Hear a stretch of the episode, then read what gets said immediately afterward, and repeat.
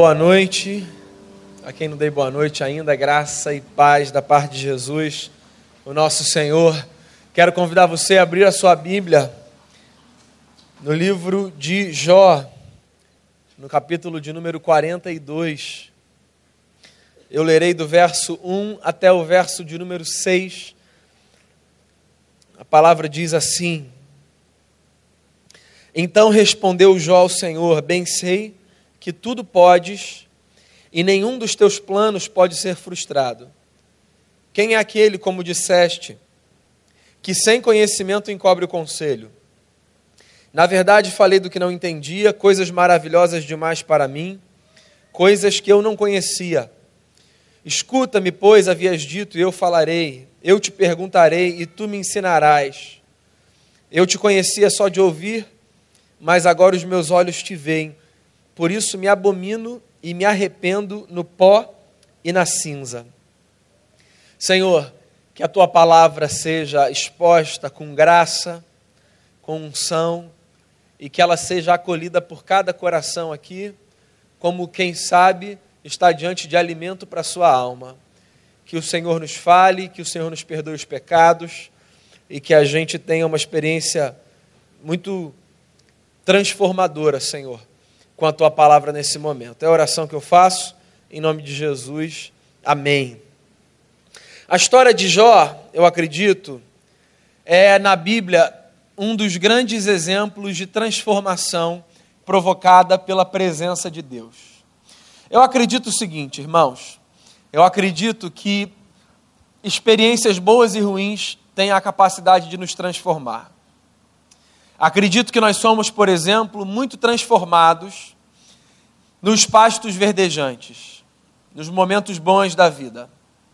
Agora, eu tenho a impressão de que as experiências difíceis nos transformam de forma mais intensa que o usual. O C.S. Lewis escreveu um livro muito bonito, ainda que muito sofrido e doído, chamado A Anatomia de uma Dor. Foi um livro que ele escreveu quando ele perdeu a sua esposa por um câncer. E ele fala da sua experiência com a fé e com a tragédia. E nesse livro eu me lembro do C.S. Lewis dizer o seguinte: ele diz que o sofrimento é o megafone de Deus para um mundo ensurdecido. Tem um trecho do livro que ele diz assim: Deus sussurra a nós na saúde e na prosperidade, mas sendo maus ouvintes, deixamos de ouvir a sua voz. Então ele gira o botão do amplificador por meio do sofrimento aí nós ouvimos o ribombar da sua voz. Eu estou fazendo esse preâmbulo porque eu quero ler, como você viu, e conversar sobre a história de Jó. E a história de Jó na Bíblia é o maior emblema de sofrimento. Né?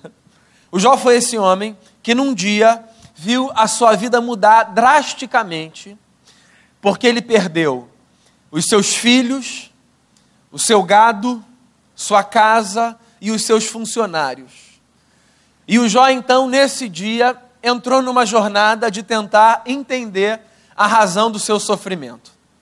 Na última semana, no culto da noite, eu conversei com vocês sobre Deus e as tragédias.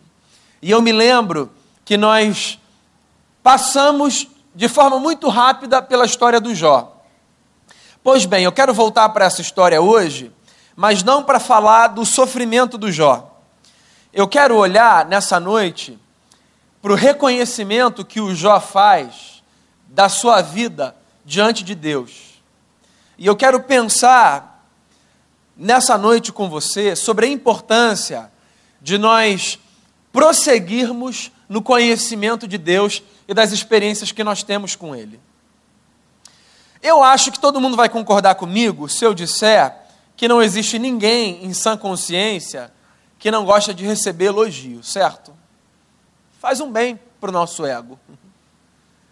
A gente gosta de ouvir das pessoas, por exemplo, o reconhecimento de que aquilo que a gente faz foi bem feito. Afinal de contas, no geral, quando a gente faz um negócio, a gente se dedica. A gente coloca tempo, a gente coloca esforço, a gente coloca dinheiro, a gente sacrifica, às vezes, tempo com a família, qualquer que seja a atividade que te seja delegada ou que você resolva abraçar por conta própria. Ser reconhecido pela tarefa que você desempenha, eu acredito, é algo que nos dê a todos satisfação. E o Jó foi um camarada que recebeu um elogio muito singular, numa história estranha, mas ainda assim um elogio muito singular. Se você olhar o começo do livro do Jó, por exemplo, você vai reparar que o Jó fez parte, sem saber, de uma conversa entre Deus e o diabo.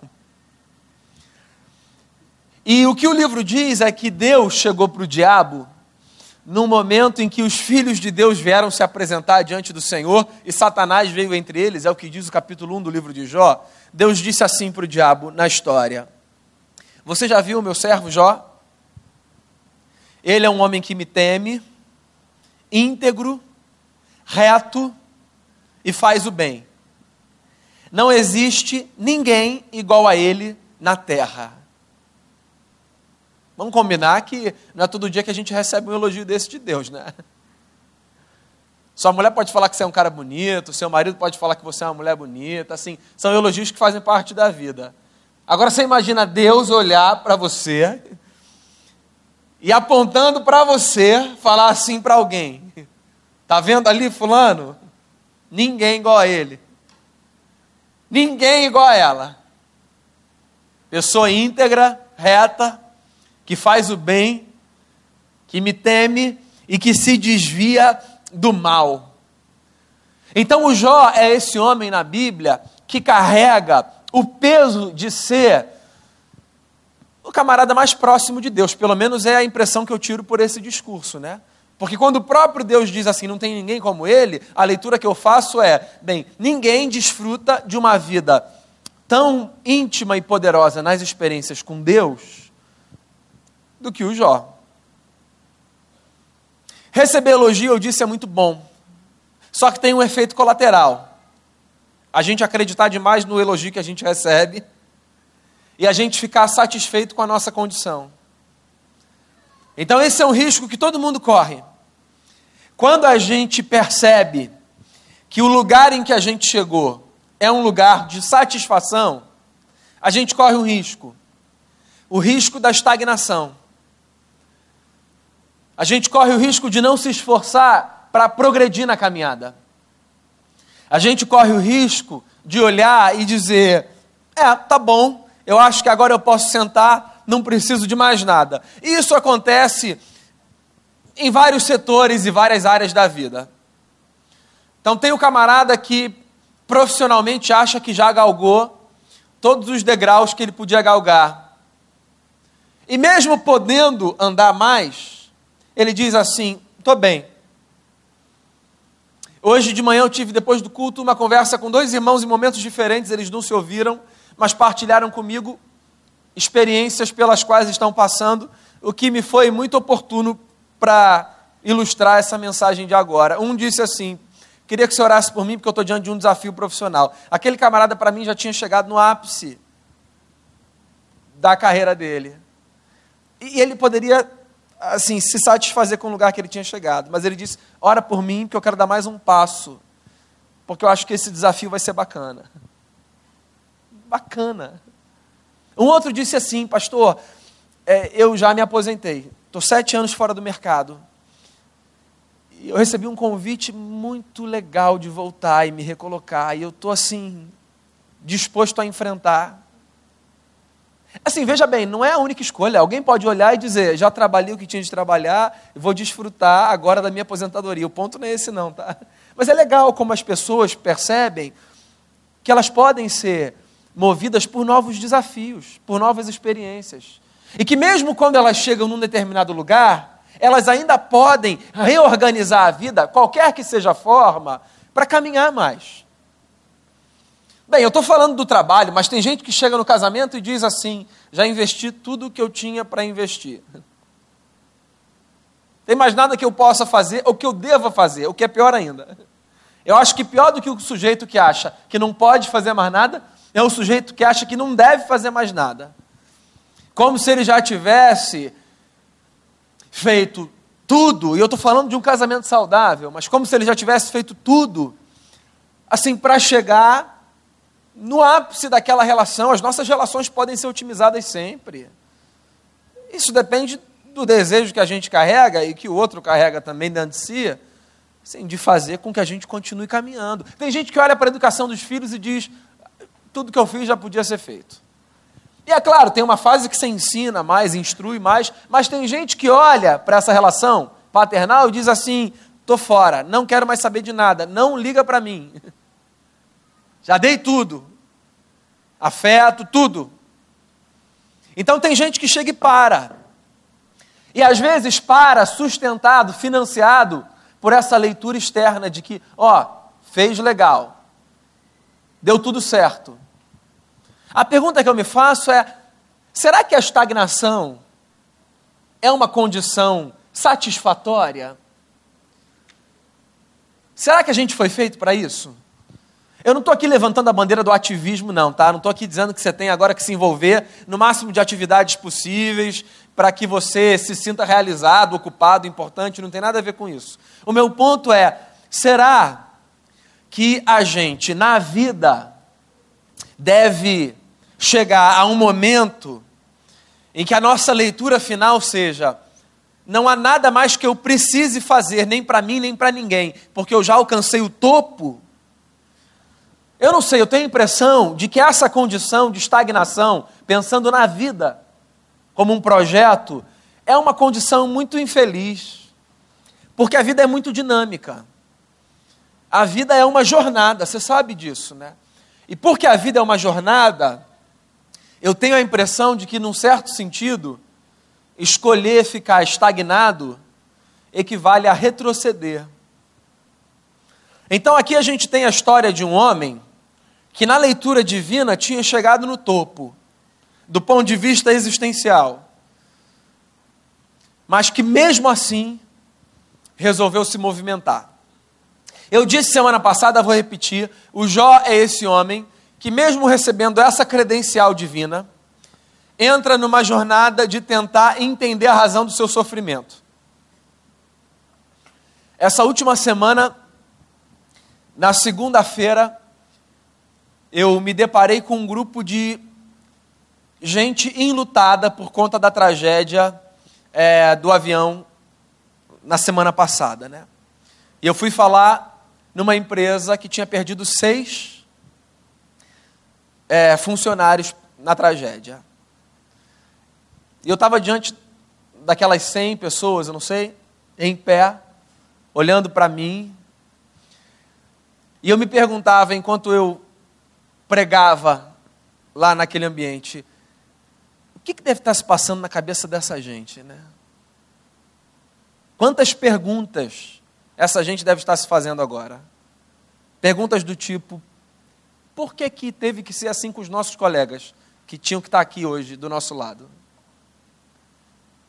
E por que, que teve que ser desse jeito? E por quê, e por quê, e por quê, e por quê?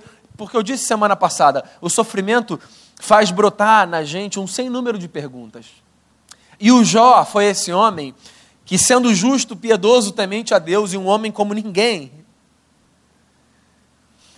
viu a sua história se complicar quando tentou entender a razão do seu sofrimento.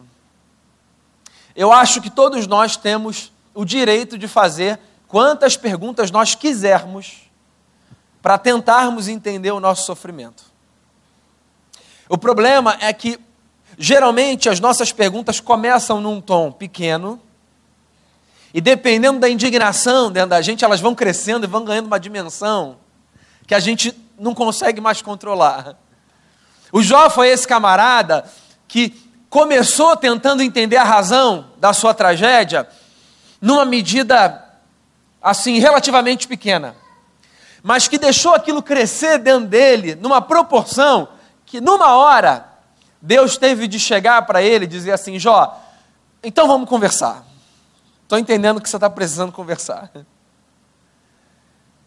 Quando eu botei as estrelas nos céus, onde você estava, Jó? E quando eu disse para as águas assim do mar, só até aqui, onde você estava? Quando eu separei, Jó, dia da noite, você estava fazendo o quê? Como é que você lê esse texto, hein? Tem gente que lê esse texto como se Deus estivesse dizendo o seguinte para o Jó: Ô Jó, fica quietinho aí, meu amigo, não se mete aqui não. Deus não tem esse tom. Deus nunca tem esse tom. Eu vou dizer como é que eu leio esse discurso de Deus para o Jó.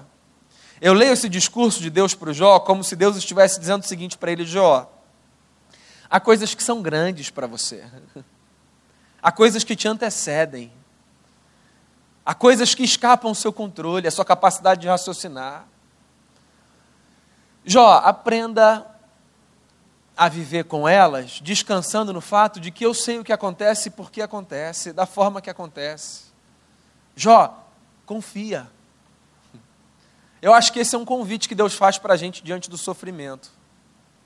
O convite para que a gente abandone a tentativa de responder cartesianamente às angústias que são provocadas pela dor e de entrarmos numa jornada de confiança no cuidado daquele que sabe o porquê de as coisas acontecerem.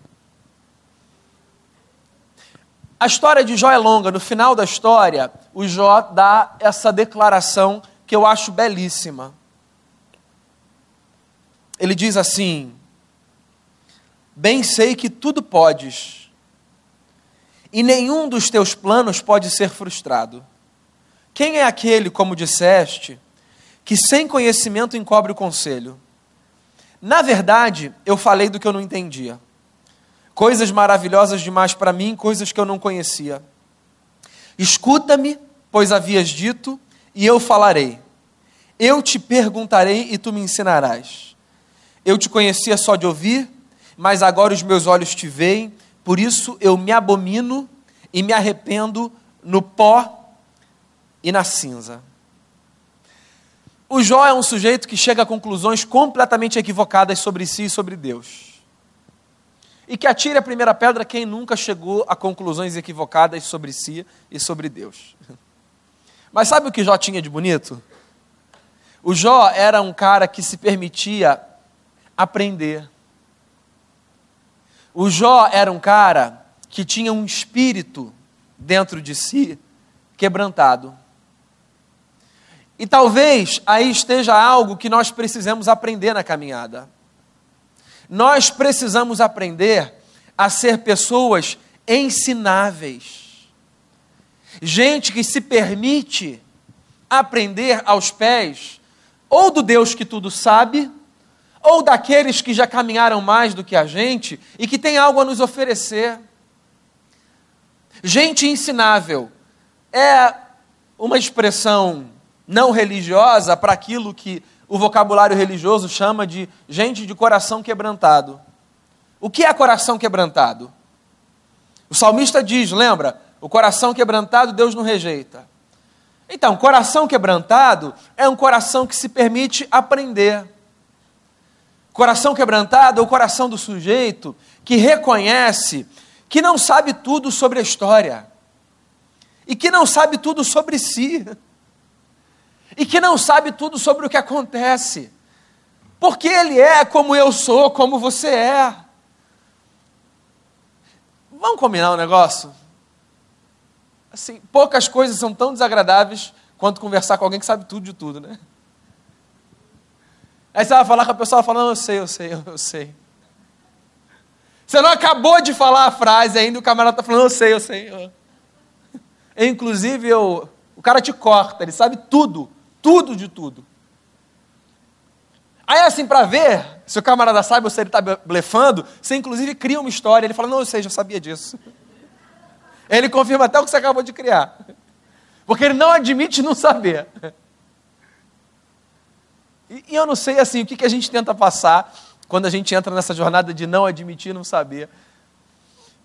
Porque a, a jornada mais bela é aquela jornada na qual o sujeito se reconhece como um aprendiz da vida, aprendiz do próximo, aprendiz de quem já caminhou mais.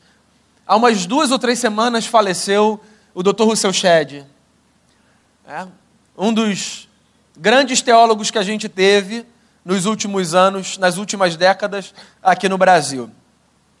Quem teve o prazer de conhecer o Dr. Shed é, deve se lembrar de um senhorzinho que andava devagar, grandão, mas que expressava a bondade do coração no rosto. Sabe aquele negócio do provérbio? O coração alegre formoseia o rosto? O Dr. Shed era assim.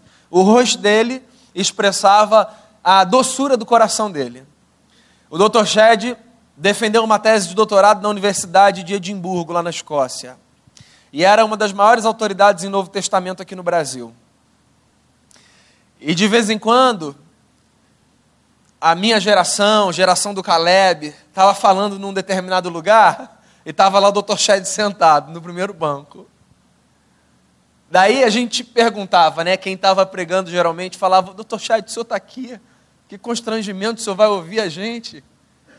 Não, não, eu, eu tenho muito a aprender com os meus alunos. Isso é um espírito quebrantado. De um sujeito que diz assim: Eu ainda tenho a aprender. É claro que ele não aprendia nada. Ainda podia pegar o microfone e corrigir tudo. Assim, do ponto de vista intelectual. Mas ele, ele aprendia. Claro que ele aprendia. Se ele estava dizendo, eu acredito.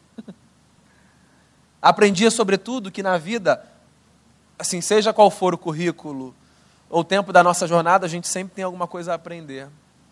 No olhar do outro, na palavra do outro, no gesto do outro.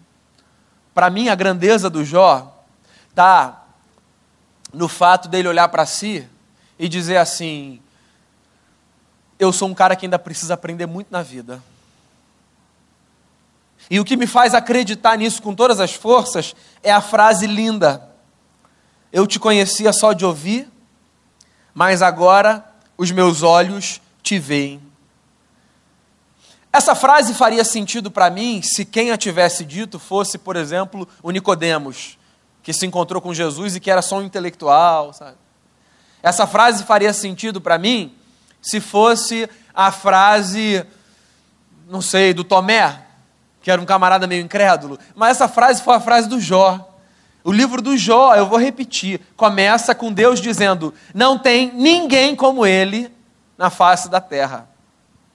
E o sujeito sobre quem Deus diz: Não há ninguém como ele na face da terra, olha para si e diz: Eu conheci a Deus de ouvir, e agora os meus olhos o veem. O que, que é isso? Eu vou dizer a você o que é isso. Isso é Jó nos ensinando que quando nós nos engajamos numa jornada progressiva do conhecimento de Deus, o poder transformador do Espírito Santo na nossa vida é tão forte que, por mais legítimas que tenham sido as nossas experiências pregressas, elas parecem até insignificantes diante da experiência nova que nós temos. Que faz com que a gente tenha, inclusive, a sensação de que a gente está começando uma nova jornada. Você sabe qual é o meu desafio para você nessa noite? O meu desafio para você nessa noite é para que você não se contente com as experiências com Deus que você tem. Para que você não diga a si, ao próximo ou a quem quer que seja, já experimentei o suficiente, acho que daqui não tem nada mais que eu possa tirar. O meu desafio nessa noite é para que você não olhe para si como alguém que já provou na caminhada com Deus de tudo que você podia provar. E quando eu estou falando de provar algo na caminhada com Deus, eu não me refiro apenas a essas experiências sensoriais e sobrenaturais. Eu estou falando também das experiências com Deus que a gente tem na vida, na nossa caminhada com o próximo. Não diga a si mesmo que tudo que você podia receber, você já recebeu. Porque isso é uma tragédia. Esse culto começou nessa noite com o Caleb lendo um texto do profeta Oséias. Conheçamos e prossigamos em conhecer o Senhor. Ou seja, que nenhuma experiência nossa diante de Deus nos seja recebida como uma experiência suficiente para a vida. Pelo contrário, que cada experiência seja um estímulo para um novo passo na caminhada de fé. Que cada leitura seja um estímulo para um novo capítulo na sua relação com a Bíblia. Que cada oração termine como um estímulo para uma nova oração a ser feita. A vida é, meus irmãos, belíssima. Mas porque nós precisamos de rotina na vida, nós sofremos de um mal. O mal de banalizarmos o sagrado. A vida é sagrada. Mas porque ela acontece sempre em movimentos muito parecidos, porque se repetem, parece que ela entra assim num ritmo meio robotizado, mecânico. E aí a gente faz o que a gente faz porque a gente faz. E a gente age da forma que a gente age porque a gente age. E você sabe qual é a grande tragédia? É que, no geral, só quando a gente se depara com uma perda, a gente se dá conta disso. E às vezes tenta recuperar coisas que a gente não consegue mais recuperar. Esse é um dos poderes colaterais das tragédias e das perdas. Eles trazem de volta para o nosso coração a sensibilidade diante da vida. Mas a gente não precisa esperar que tragédias aconteçam para que o nosso coração seja sensibilizado. Basta que a gente se lembre que a vida é um presente dos céus e que todo dia a gente pode viver uma nova experiência de crescimento com Deus, consigo e com o próximo. Então, o meu desejo ao ler a história do Jó, nessa noite, é o de fazer você perceber que, por mais satisfeito que você possa estar com a sua caminhada, com a sua vida, com as suas relações, com a sua fé, existe algo mais que você possa receber da parte de Deus. E que você se dedique a caminhar mais e mais diante daquele que pode fazer com que as experiências novas sejam tão incríveis que as antigas pareçam uma sombra. Que Deus te leve além todos os dias e te livre da tragédia da rotina que banaliza a história. Se você estiver diante de desafios profissionais, que Deus te dê a graça e a coragem de dar novos passos.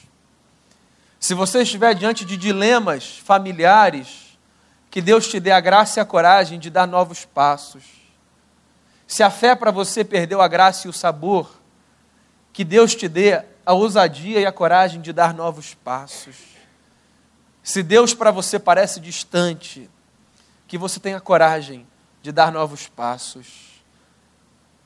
Há coisas novas preparadas nos céus para o meu coração e para o seu coração. E que a gente desfrute desse banquete que Deus nos prepara na Sua presença, todos os dias da nossa vida. Feche seus olhos, nós vamos orar.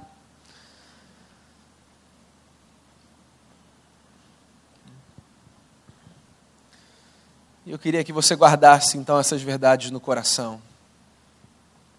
Viva uma vida que dê a você a graça de receber dos céus um elogio resista ao risco da estagnação na caminhada, seja ensinável e cresça no conhecimento de Deus e do seu Filho Jesus.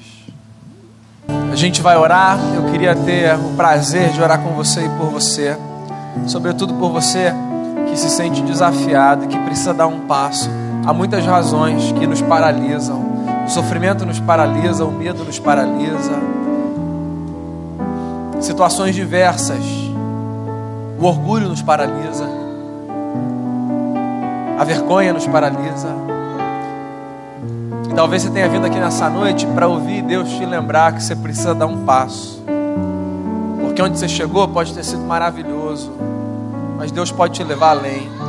Onde quer que seja, Deus pode te levar além. Essa música vai ser cantada mais uma vez. Se você quiser, enquanto os nossos irmãos cantam essa canção, saia do seu lugar e venha aqui à frente. Eu vou ter o prazer e a alegria de orar com você e por você. Senhor Jesus, Que o Senhor nos leve além. Que nem a satisfação pelas boas experiências, nem o medo pelas experiências ruins, nem o orgulho, a vaidade, a insegurança, os traumas, que nada nos impeça de darmos novos passos na nossa jornada com o Senhor. Quer isso signifique na nossa jornada profissional, na nossa jornada familiar, na nossa jornada fraterna, o que quer que isso signifique para cada um de nós, que a nossa história seja parecida com a história do Jó, no sentido de percebermos que quando nós damos um novo passo na direção do Senhor, o nosso conhecimento do Senhor e de nós mesmos é levado para uma nova dimensão. E nós somos muito gratos por todas as experiências que nós temos tido com o Senhor e por causa do Senhor. Mas que o Senhor nos leve além, todos os dias. Que o Senhor nos leve além na medida que o Senhor desejar. Porque nós guardamos no coração a oração do salmista, que diz que o Senhor é o nosso pastor, então nós queremos seguir os passos do Senhor e queremos ser conduzidos pelo Senhor sobretudo ao coração onde falta confiança, que nessa noite seja injetada confiança. E que ninguém saia daqui, Senhor, descrente em relação ao cuidado do Senhor sobre as nossas vidas. Pelo contrário, que a nossa confiança seja dobrada, que a nossa fé seja fortalecida e que a gente tenha a sensibilidade de aprender diante de Ti com o coração quebrantado, o coração que o Senhor não rejeita que a tua palavra fique guardada e gravada no nosso coração e que com ela e por ela a gente cresça. Assim eu peço a ti, por graça e em nome de Jesus. Amém. Amém.